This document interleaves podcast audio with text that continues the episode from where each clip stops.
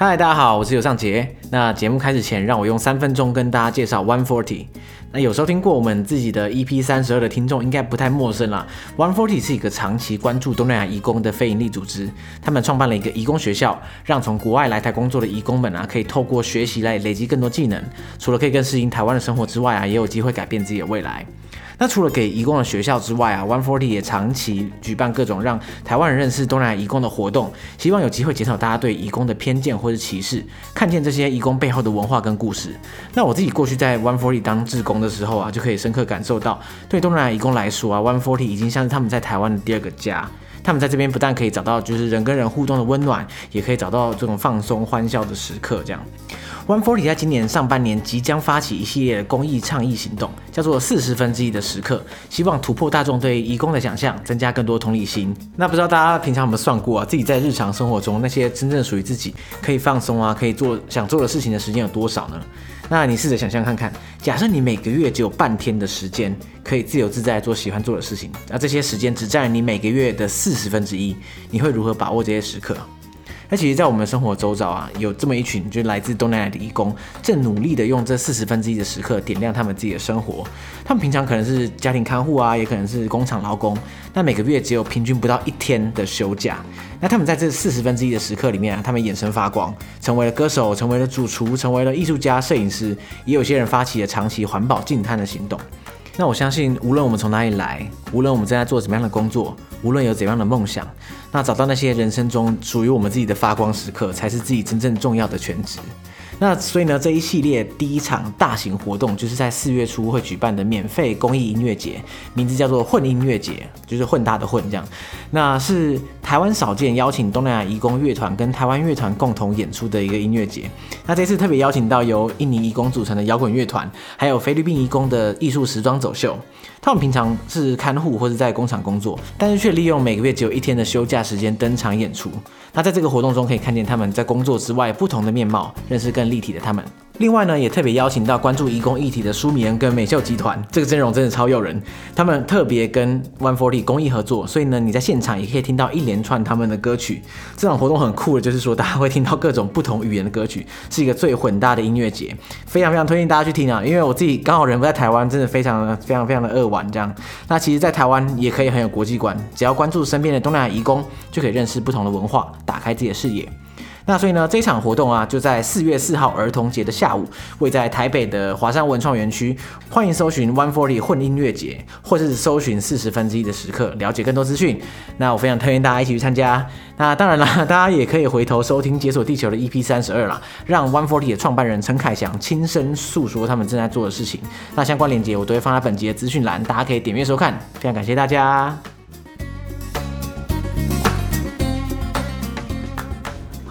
呃，直接。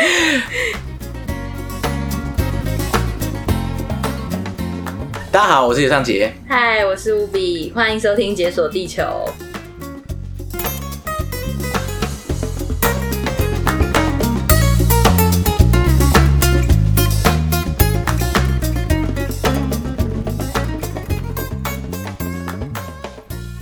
们今天的特别来宾就是乌比，也掌声欢迎。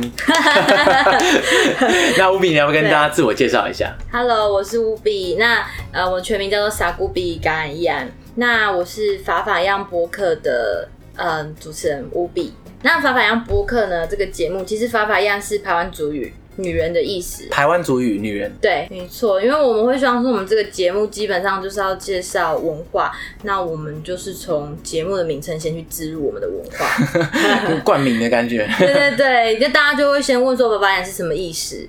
那如果有在听阿豹的歌的话，就有一他有一首歌就叫“爸爸眼”，对，然后我就觉得哎、欸、有这样的共鸣，所以我们就用这个名字来取这样子。但我们我们中午是写法法样啦，但是它其实这个重音是不对，应该是法法样。但是 anyway，就是让大家知道。对啊，写中文你也不可能标什么重音在哪里，没错，尽力了，尽力了。对，所以这个在法法样播客里面主要讲的就是台湾族对呃的一些文化跟相关的一些议题，这样子吗？应该说，我跟呃我的另外一个 partner 莎莎，我们两个都是台湾族。而且很巧，我们都是射手座，所以我们是非常行动派的。那这个 podcast 它其实是用原住民族的议题切入，然后会带一些历史文化语言，然后一些政治、经济、社会的一些国外新闻。虽然我们主打是原民界的百灵果，所以我们 也有做一些原住民的国际新闻。嗯，对，然后我们每个月都会有一到两个专题去讨论我们想讨论的主题，有可能是时事，有可能是我们原本就想讨论的一些议题去深入探讨。然后还有其他像 Givala 系列，我们其实就是在找一些人来做访谈，去聊他的最近的一些作品啊，或者是说他的一些心路历程等等。今天有趣，我发现那个今年来有很多。原住民族相关的 podcast 节目，嗯嗯嗯，还蛮有趣的。因为我觉得最有趣的是说，在你的节目上面就可以分享到很多世界各地不同的原住民族的新闻。我觉得这个是我之前没有想过的，对就是我我想我脑中想象的这样的议题，其实是非常非常局限于在台湾这种感觉。嗯、可是事实上，其实每个国家可能都有自己的呃要面对这种文化保存的议题，这样。对，其实老实说，自媒体的话，在做可能原住民的国际新闻，目前可能就是我们想说用这个出发，因为目前还没有跟其他人重重叠。呃，可是其实如果你从原住民族电视台或是原住民族广播电台，原住民族电视台就有个节目叫《立马新闻》，立马带你看世界，然后它里面就有会带到国际新闻。其实我们那时候在做这个时候，也在想说，会不会跟立马有一点重叠？但我们想说，我们是用不同的平台去经营，所以应该是也可以让大家去了解世界原住民族的。现在的一些动态这样子，那我跟莎莎本身就是，其实她本身要做，一开始是想要做直播，做直播，对，他直播压力很大哎，对，我也觉得。因为其实直播的话，你要 care 说你今天穿的好不好看，或是这样，对，就要打扮。开始前还要化个妆，什么穿个衣服这样子。对，然后其实我我就觉得说，哎、欸，因为我看到我的好朋友威廉就是在做 podcast 嘛，嗯，然后我第一次上 podcast 访谈就是上他的节目，我觉得这好像。相对简单，不用什么打扮。其实重点是不要打扮。对，然后又可以很神秘。其实一开始我们在宣传我们节目的时候，我们是没露脸的，嗯，就有一种保持那种神秘感。然后我们都还会把我们的头像，就是用那种很可爱的小动物把它卡住，一个安全感啊，一个安全感。因为一开始老师说，我们在做的时候也是边做边学，一开始就其实会很担心别人给我们的观感或者是想法。然后后来发现说，我们的观众都是。非原住民，就等于说，我我们的节目默默有有打到一些就是主流社会的一些听众，嗯，对，就我觉得这就是我们为什么想要成立节目的初衷，因为我们希望是一个桥梁，让大家可以了解我们的文化。因为像之前发生的，嗯，金钟奖事件，比如说达悟族的族服啊，被说不够体面，或者是说，嗯，之前的一个 YouTuber 艾丽莎莎说，哎，什么原住民的味道，我要有很有原住民的味道的男生跟我约会。老实说，我我会觉得，我们不希望这些事情是把它当做笑话或者是什么就带过。我们会在节目上，我们不是说什么寓教于乐，而是说我们把我们的。观点分享出去，让大家知道说，哎、欸，为什么我们原住民会在乎这件事情？然后不要被人家以为说我们又是玻璃心。对啊，因为有时候我觉得对于那个文化意识的敏感度太低的时候，你会觉得说，哎、欸，我这样有什么关系？就是本来就是这样啊，什么？嗯。可是其实我觉得大家没有了解背后的文化的不同啊，很容易伤害到别的族群啊。所以你成立节目的初衷就比较像是说，让大家可以互相了解对方的文化，然后就不会说因为太不了解，所以就讲出一些互相伤害的话这样。对，因为其其实我觉得在网络上变成会有一群大家互相互骂，但我觉得那种互骂不会真的有做到交流。是没有建设性的互骂这样子，因因为其实你骂了半天，你还是不知道，你下一次还是会犯可能犯同样的错这样子。没错，所以我们用这样子一个软性的议题去抛出，有点像抛砖引玉，然后也可以跟更多听众来对话。我们有一集就是在讲说你对原住民的刻板印象，我们也有增减，就是你对原住民的刻板印象是什么？比如说有人还是会觉得我们会讲的啦，还是说什么骑山猪上学啊？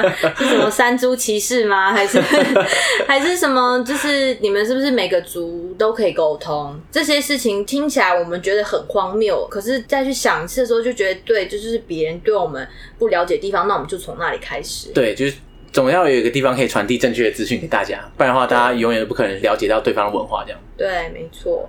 那我跟莎莎其实很妙，因为其实我们代表是两种截然不同的观点。因为莎莎本身是一个非常学者类型的，她是做呃原住民族教育。那我的话比较是，嗯，我是外文系毕业的。那其实，在学校就教我们蛮多，就是一些批判的一些观点。我自己本身是比较 K 九然后呃，因为莎莎是学者型的，所以他会比较 serious 一点。所以我们有一种 互补啦，互补的感觉。所以有一种就是硬知识跟软知识的结合，像。我我很喜欢从影集去分析，像我最近就在我有个新的系列叫那个 DDV 系列，就是 Dear White People，因为我很喜欢那部影集，因为那个亲爱的白人这个影集里面就是在讲到说，其实。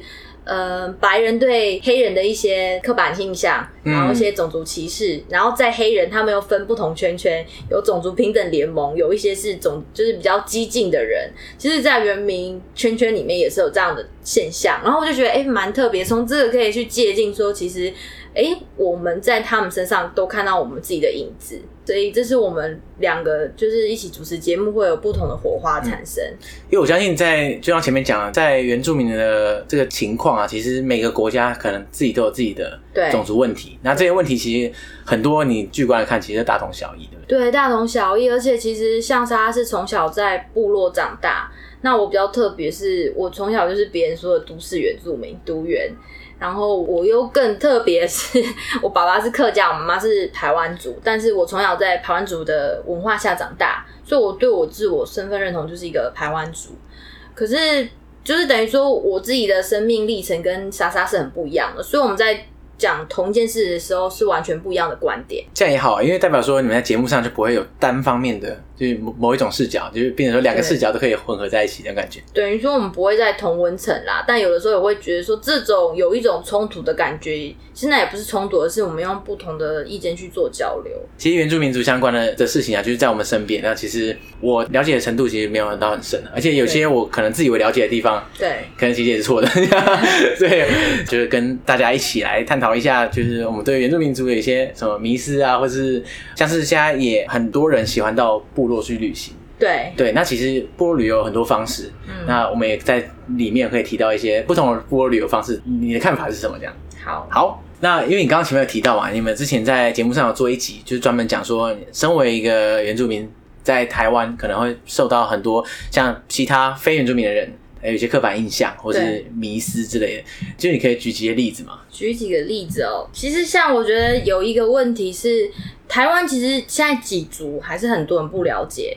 嗯，应该是说现原住民族委员会它是一个原住民族最高的一个行政单位，那它其实这里会去做官方认定。那现在官方认定原住民族有十六族，十六族。对，那这十六族就有四十二个不同种方言别。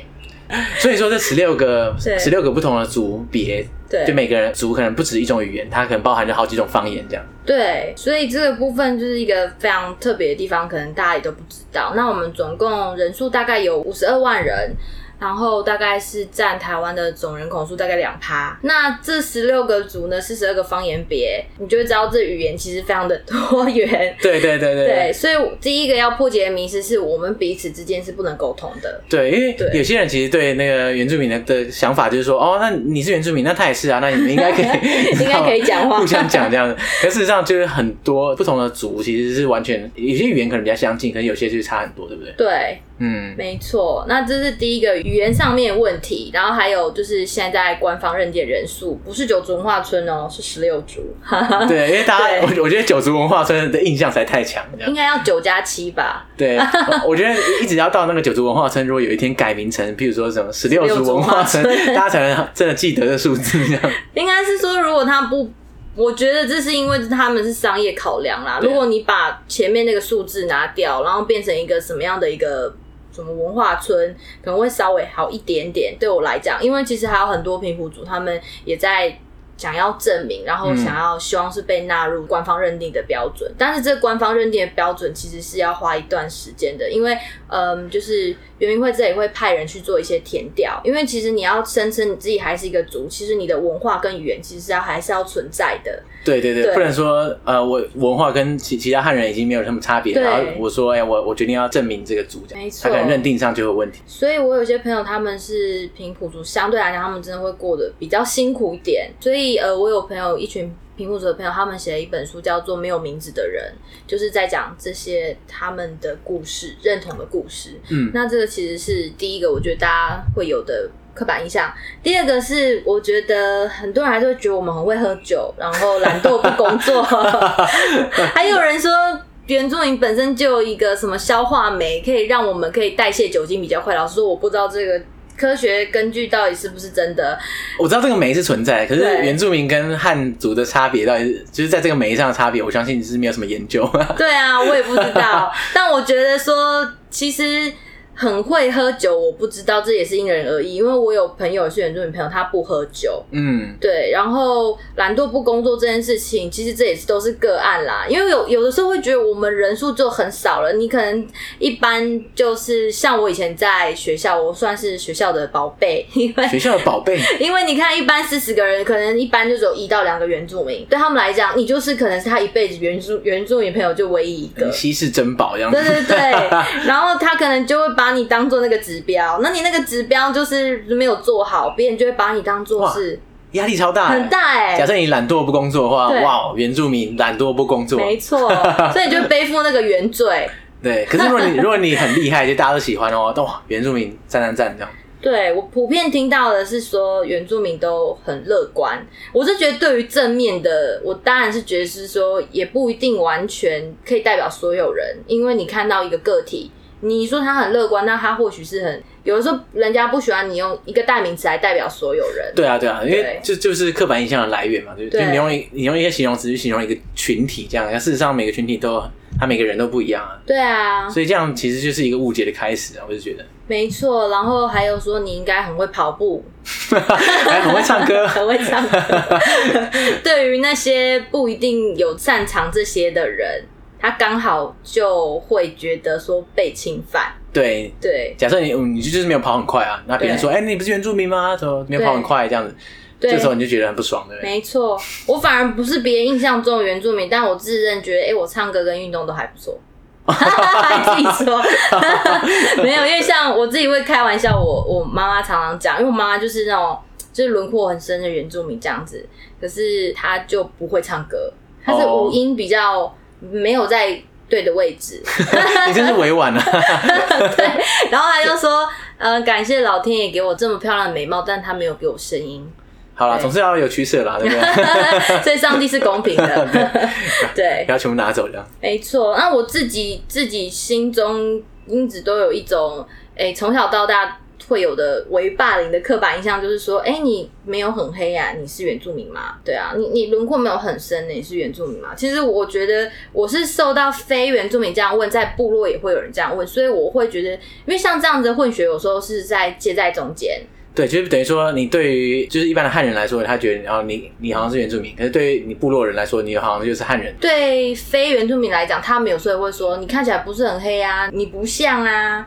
就我每次都要解释说，哦，因为我爸爸是汉人，我妈妈是原住民，这样，然后我比较像爸爸。然后我觉得我这句话以后是不是要录音，然后直接放出来？有时候我觉得很，你把它录成一集 podcast，然后直接说，哎、欸，你去那边点，然后 你听一下，就把 那一集就五秒，对，只有五秒，对，因为我觉得那个东西。是很奇怪，因为很多人的印象啊，好像都还在停留在就是可能雾社事件还是牡丹社事件里面的那些原住民的照片。因为其实现在你说多元文化文化交流，然后诶、其实通婚的这么频繁，你要跟我说大家现在都没有混血嘛？然后原住民还是只能长那个样子嘛？其实我觉得。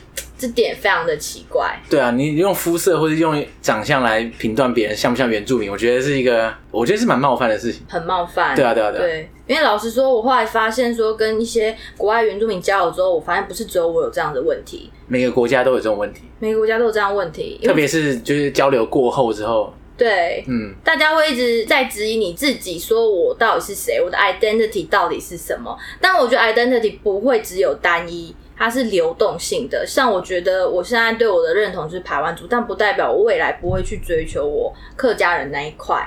只是我从小在这样环境长大，我希望得到谁的认同。所以我觉得有的时候经营这个 podcast，找到好像很多我们很多听众会回应说，哎，他有这样的问题，他也是这样，然后找到我们节目，然后找到一个。好像有一个浮木的感觉，找了一个心灵寄托。对，以前我会觉得我只有一个人，嗯，然后后来因为莎莎没有这样子的感受，因为她从小就在部落长大，哦、因为她就部落长大，所以认同上比较就是，她就是我小时候会害怕的一群人，因为我小时候 真的，真的假的，因为我小时候回部落，我我一直到现在都觉得那个是一个阴影，因为我回到部落的时候，我们现在叫汉人都叫白浪。白浪，对，就是嗯，我后来问妈妈才知道，说原来白浪是台语的意思，拍浪，对，就是有一点那个谐音，因为以前原住民跟汉人，嗯，应该是说原住民其实是一个非常善良的民族，我们很容易相信别人，然后汉人在做生意之间或什么造成一些误解，我们就会觉得好像被骗了，所以会有这样子的一个迷失，一直把这个语言就是等于说把这个名词传下来，所以汉人等于拍狼这样，对，然后我们就是现在没有那个意思，可是我们就会叫他们白。浪就是非原名这样子。那我从小去部落，就是跟小朋友玩的时候，他说：“哎，那个是白浪，那个是白浪。”你说小朋友说你是白浪，小小朋友指着我，对。然后我那时候就觉得，其实，嗯，我那时候还很小，但我只知道说我不是很开心。可是我我一直觉得说，透过我们这个节目，其实可以让更多人找到一个有点像寄托感觉，因为，嗯、呃，从小到大没有真的人去告诉我说要怎么面对这些。就是这些声音，嗯，因为从小我就是认同自己是排湾族，我的呃，那我的那个户籍成本上面就是注记我是平地原住民，然后我从小就是拿奖学金或者是说跟原住民任何有关的，就是这种奖补助的时候，我都会被人家质疑，对，然后那种质疑是你非常不舒服的，因为我就是在这样的环境长大。所以其实老实说，其实这也是我做这个节目的初衷之一。嗯，我会希望说大家不要再把这些负担压在其他人身上。然后，呃，这也引发了一个很好笑的状况，就是因为我男朋友他是一个。对我来讲啦，我们又开玩笑说他是纯的原住民，我是不纯的原住民。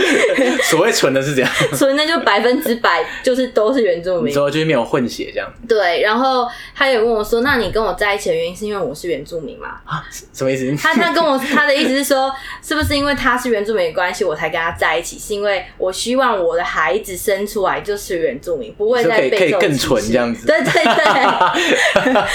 对，我就想说，哎、欸。你怎么知道？被发现。对，所以你觉得你未来下一代他认同是不是也蛮复杂的？这么说，因为他也是有等于说四分之一的汉人血统，然后他可能他的父母虽然两边都是原住民身份，可是各自的认同又不太一样。有时候也看他的生长环境这样。我会觉得说，因为我的在我的生长环境下，我就自然而然成为我是一个排湾族的内外在。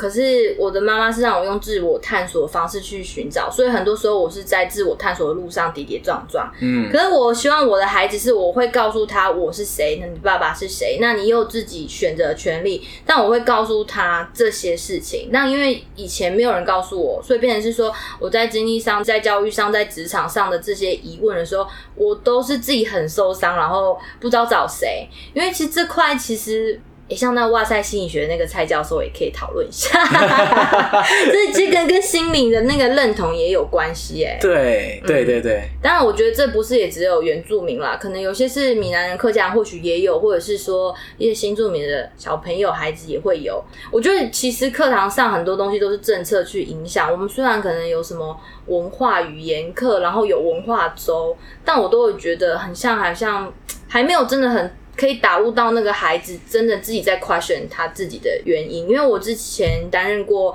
学校的原住民社社长，我遇过很多学生，他就是原住民，但他不承认。你说他不承认是说他从认同上就不承认？对，他从认同上都不承认，但我觉得一定有他的原因，一定是他原生家庭告诉他说主流教育觉得，哎、欸，不要去学族语，不要去原住民社团，会让我觉得其实很可惜，就是为什么会这样？可是因为就是一种呃社会一种结构性的问题，他们就可能会变成说，因为他们感受到自己的身份认同可能在这个社会上是相对弱势，对，就可能觉得说啊，我我想要。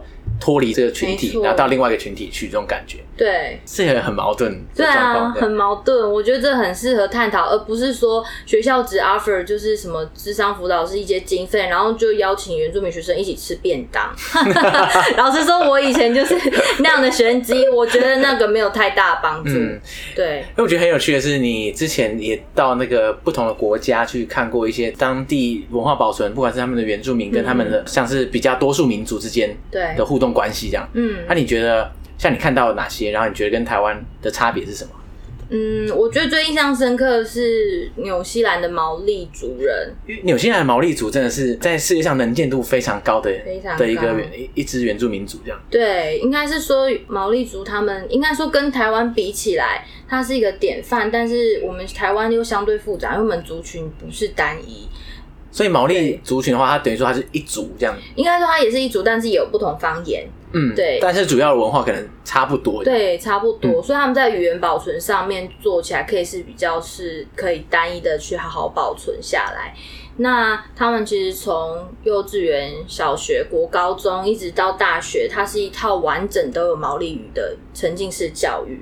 那其实再加上说，他们的战舞是，嗯，就是会被他们的 Luby Team 去把它当做是一个宣扬他们国家一个荣耀跟，就是一个一个象征。甚至毛利语其实是他们的国家语言。其实你一下那个奥克兰机场吧，你就会看到毛利语，就是双语的感觉，对，对对对，有有英文，然后也有毛利文这样。没错，然后你就会觉得说，嗯，他们国家真的是以毛利族人为傲。而且是很看重这一块，就是觉得说这个是我们国家的的一个很重要的一个文化的感觉。对，所以他们都以自己是毛利人为傲，然后像他们的那个打招呼语叫 Kiola 嘛，Kiola。对，然后他们鼻子碰鼻子的那个比礼就是交换气息欢迎你。然后，嗯、呃，其实这种在纽西兰，我觉得，嗯、呃，因为我之前在就是原民会工作的时候，其实做的比较是偏外交事务，那其实跟纽西兰的这些。驻台办事处关系都还蛮好的，那他们本身其实代表他们可能也都不是原住民，可是他们非常关切这方面的资讯跟文化，对，而且非常尊重这样的一些仪式，所以我觉得应该是说看到他们这么的努力保存这文化跟语，而且是以他为傲的，我是觉得说是不是在哪个部分他们在认同这个部分是做的比我们还要好？那他们在哪些比如政策啊或者作为？导致他们现在文化保存得很好啊，然后而且大部分人对于毛利文化的认知也很强。我我想到的是，我记得有一个毛利有点类似耆老，他告诉我说，语言是通往祖灵的一个唯一道路。觉得因为语言就是文化的根，所以当语言存在，文化就存在，这件事情是。有点像是互利共生的，嗯，所以如果他这个理念是存在的非常根深蒂固，我就会相信他们所有政策都 base on 这个，他就有办法把这整个民族的文化好好的保存。所以语言是第一步，对，如果语言失传了，等于说就是很大一部分的精神就不见了这样。对啊，那我其实也觉得反观台湾，台湾其实也做得不错，只是就是说在认同这块，你要怎么跟语言去做结合。才不会说，嗯，变成政策导向。我因为想要怎么样，所以我去考这个族语，可是考过之后我不会使用。所以其实这也造就说我成立 另外一个粉砖，就是叫台湾经典，是跟另外两个我族语非常好的朋友。因为对我来讲，我觉得成立这个粉砖，我可以贡献的就是一些可能粉丝经营啊，然后还有一些行销面，他们族语都比我好。等于说我们在做一个把。语言把它流行化，我会希望说，这个语言如果哪一天真的越来越少人讲，那应该是要让更多就是非原住民也觉得说语言是非常有趣的，跟我们一起学习。所以我们会把一些比较有趣、比较好玩的歌曲。或者是像最近那个吉普力动画，我们就把它翻译成用那个台湾族语版这样子。对对对，排湾族语版 那个疯传呢，就是在网络上大概五六十个分享数，嗯，然后我就觉得说，哎、欸，有达成到那个我心里的目标，一个推广的效果，然后让大家觉得这个有趣而乐意学这样子。对，因为我觉得很奇怪，政策导向的东西，有时候大家就不会觉得它是一个资源，然后不知道怎么珍惜，然后就会觉得说他会做也比较。片面就是变成一种表面工作的感觉。对，嗯，可是我不是说我没有赞扬这些工作人员的辛劳或什么的，而是说到底要怎么做才能真的达到大家的心里，尤其是年轻人。嗯，对。哎、欸，说到这个，这几年也蛮多人会去原住民的部落旅游，这样就可能会有一些嗯套装行程这样子、嗯。那我自己的话是没有什么部落旅游的经验啊，这样。可是看在以原住民的视角来看这个事情的话，你觉得？部落旅游有很多不同方式嘛，那、嗯、你觉得哪些是你相对会觉得比较推荐的吗？比较推荐或者比较不推荐这样？不推荐的，我觉得有一种，嗯，有一些旅游不是只是针对部落旅游，你可以知道它都是采观光景点的。对，那像这种观光景点的，我自己后来去做研究，我们不是算真的已经投入这个产业，但应该是说我之前在呃圆明会的经验是很常带外宾去部落导览。那我自己的看见是，我发现有一种叫做你今天只是来观光，还是你要来深度旅游，嗯，那个那个感受都会差很多。所以有些人只是来看看这样，对，有些人真的只是看看，然后拍照打卡他就走了。那有些旅行社旅游就会适合他们，但这是我比较不推荐的，因为有时候我会觉得说，你真的要体验当地的文化，你应该放慢脚步。所以其实我觉得现在越来越多旅行社他们开始去找不同的。T A，它相对价格会比较高，但是它可以真的深度去做部落的一个体验文化，然后学习当地的语言。你知道观光有两种，一种是过度包装，一个是我不包装，但是会让你看到这个价值在哪里。嗯。我是希望说我自己推荐的是后者。因为我相信听那个解锁地球的大家都是非常有质感的游客，对啊，是的，是的，是的，对，所以我而且我觉得相对你的听众应该蛮多都是自助旅行或者是背包客比较多，对对对，对，所以自助旅行或背包客他会这样子，通常应该都是喜欢深度深度对深度旅行这样，对，所以深度旅行的话，嗯、呃，因为我知道有很多是。为了就是主打一些比较有看头，所以会带他们去看丰年祭，好，或者是一些祭典的文化。那有些，嗯，有些可能有做一些文化的串联，呃，跟当地部落先知会。我的意思是这方面，但是有些不知会的，就会比较是朝向可能政府单位的那种观光化的游程行程。那其实有的时候，现在部落自主性越来越高了，有些丰年祭他现在不邀请长官。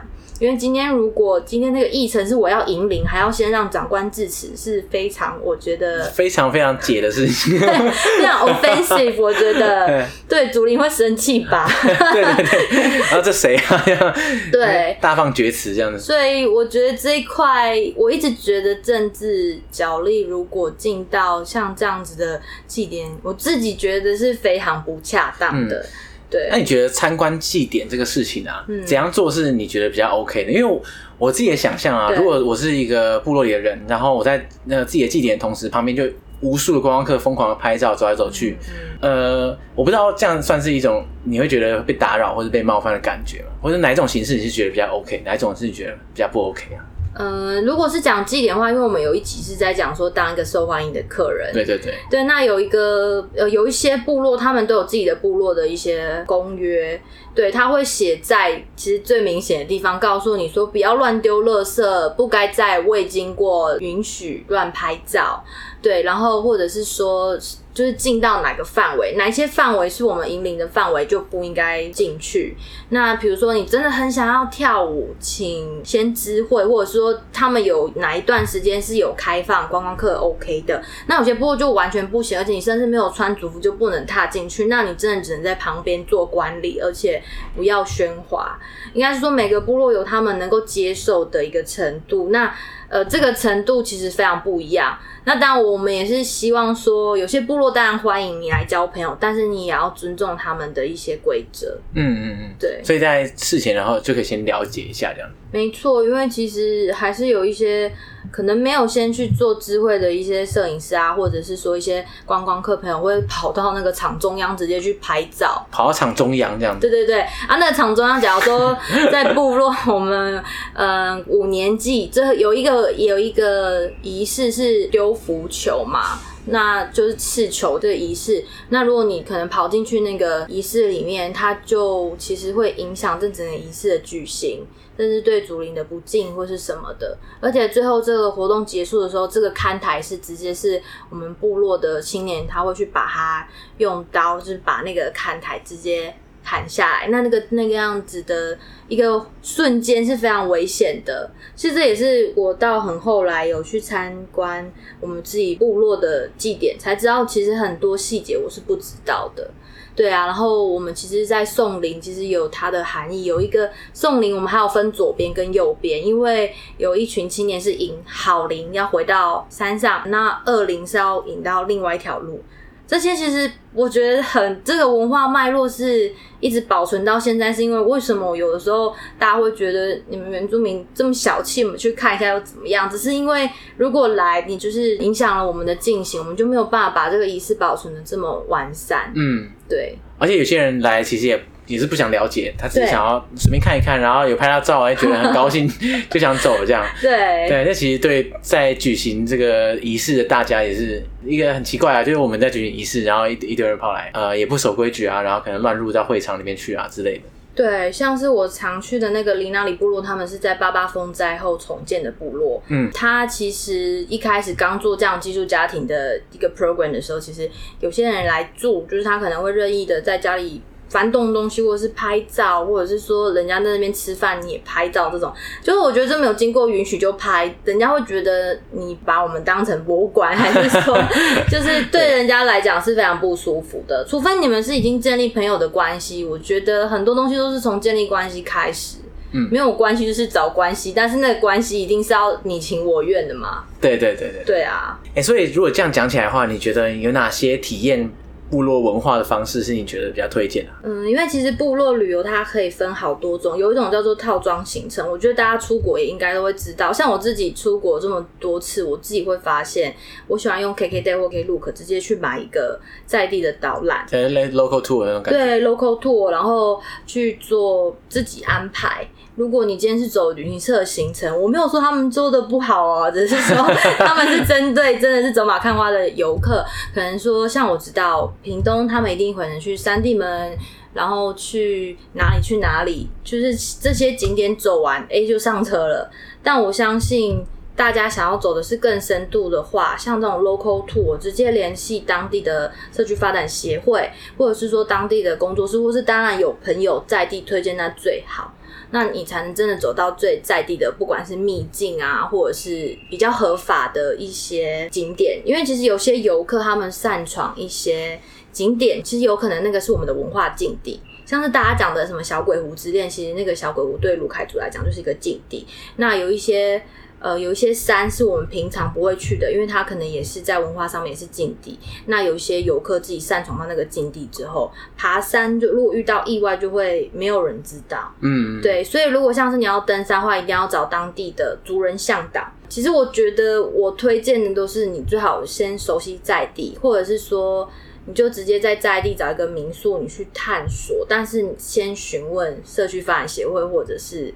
乡公所给的行程可能是官方的，那协会他们其实如果有在做这种 promo 或是生态旅游，我建议可以先跟他们做接洽。所以说，你整个旅程想要在安排在一个部落附近，包含这个部落里面的文化体验的话，就可以到当地的像乡公所或是发展协会，对，先问问看这样子。对对对。所以说这些资讯基本上都是可以从那边得到的，对了。对，因为我自己是因为这几年带团下来，我有一些跟在地青年的一些连接，有些青年他们其实做的很好，我就会持续跟他们合作。像我自己也会想要成立一个工作室，想要去 promote 这一块，但我的 TA 可能主要是呃，就是国际观光客，或者是说国内的一些呃外国学生或是朋友这样子。那像有一些在地的青年，他们就会走很在地的游程，或是办一些很。在地的一些生活艺术节，我觉得这些东西也很值得去做，跟他们去做联系跟 sponsor。嗯，对。那我觉得这部分的话，如果需要，我都会把我们的那个就是 link 给上接，然后等于说 大家可以去跟他们去做接洽。对啊，因为我觉得这种东西大家才能真的体验到走进部落，其实不一定是那么光鲜亮丽，因为观光不一定都是被包装过的。对对对，对因为有时候。如果是走那些走马看花的景点，那些地方想必都是很适合大家看一看、拍照，很适合让大家旅游。嗯、但是，呃，如果说要体验真的文化的话，有时候现场的环境或者是整个条件，它其实不见得是一个包装过的方式。对，因为其实我看过一个案例，是叫做好像叫 Local Tour，他是泰国的一个也是创业家。那他做他会把体验的文化等级去做一到五分的区分。那他其实实际上。他等于说，你只他不用不包装的方式，直接带你去当地做体验，然后这个整个游程的就是百分之十还是十五会回馈到部落。我会觉得直接有真的回馈到部落那个旅游才会对实质部落有实质的帮助。但我觉得这部分也是一个很大的争议啦，因为大家当然会有钱，当然就自己赚。所以我觉得这个部分其实是大家看不到背后大家经营的那个难处。可是我是建议说这些东西是很值得的。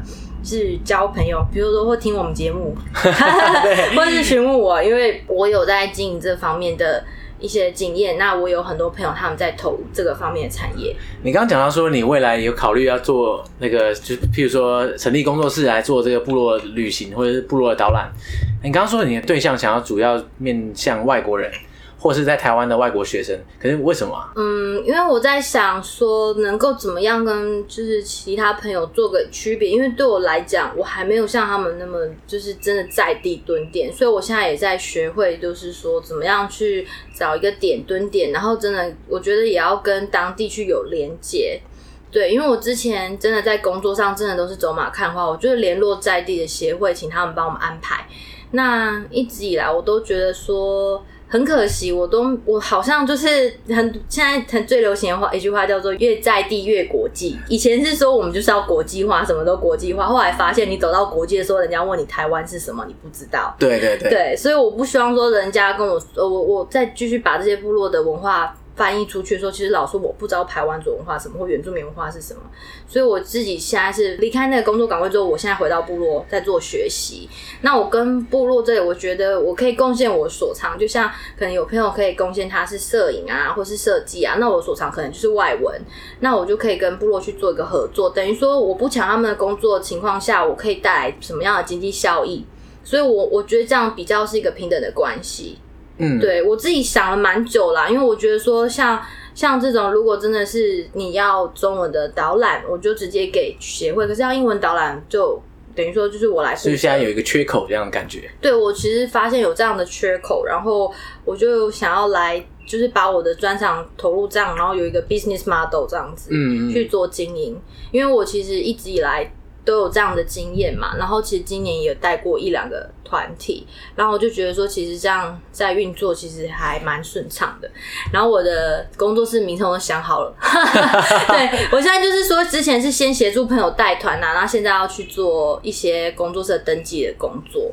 像我的名字叫做织织编织的织，语言的语织语。为什么我想要叫这个名称就织语工作室？是因为。呃，我夫夫就是很会做那个排湾族的钩织包，然后呢，我就是翻译。老实说，我跟他学过这个钩织包的技术，但是其实我我就学不起来。但我能够帮他做，就是做推广。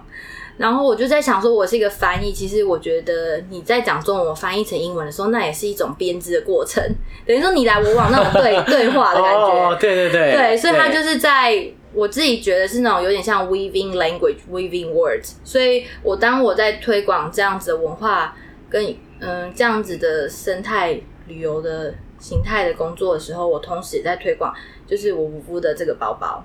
嗯，对，所以我才想说，哎、欸，能够怎么样三号把它连起来，大概这就是我未来的目标这样子。那我是觉得说，就是学术有专精嘛，所以在不同的领域就应该要去请教那个不同领域的人，因为其实像这样才不会造成那么多的误解发生。比如说像是。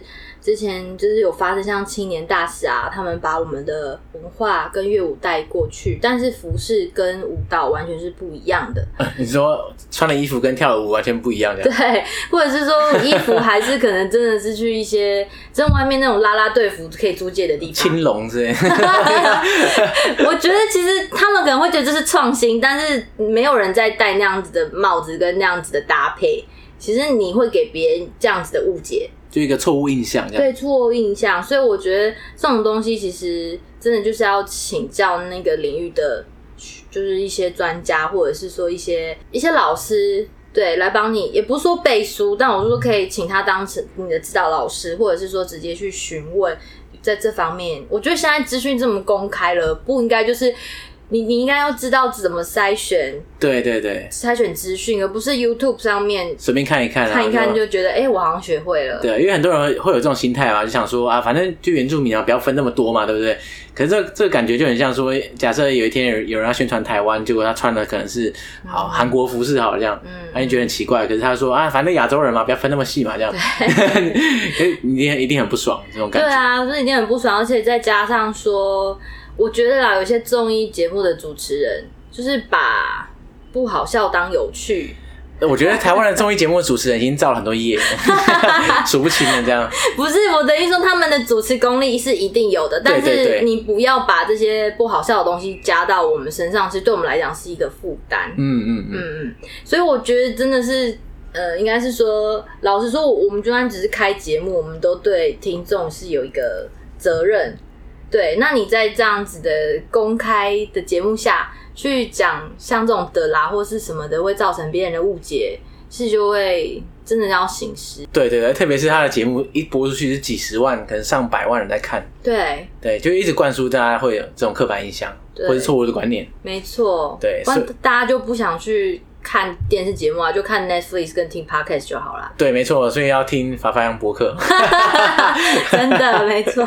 OK，那我们今天就很谢谢 Ubi 来跟大家分享这么多。嗯，对。那如果说大家想要知道更多关于原住民族相关的，不管是文化议题啊，或者是说一些像你们自己生长的的背景，造就你们一些就是你的自我认同的转变啊，或者是说你们部落相关的文化。都可以在里面听到。对，然后其实除了听我们节目之外，之前有粉丝就是看到我去带团，然后他们也有说想要敲碗，说下次也想要跟团。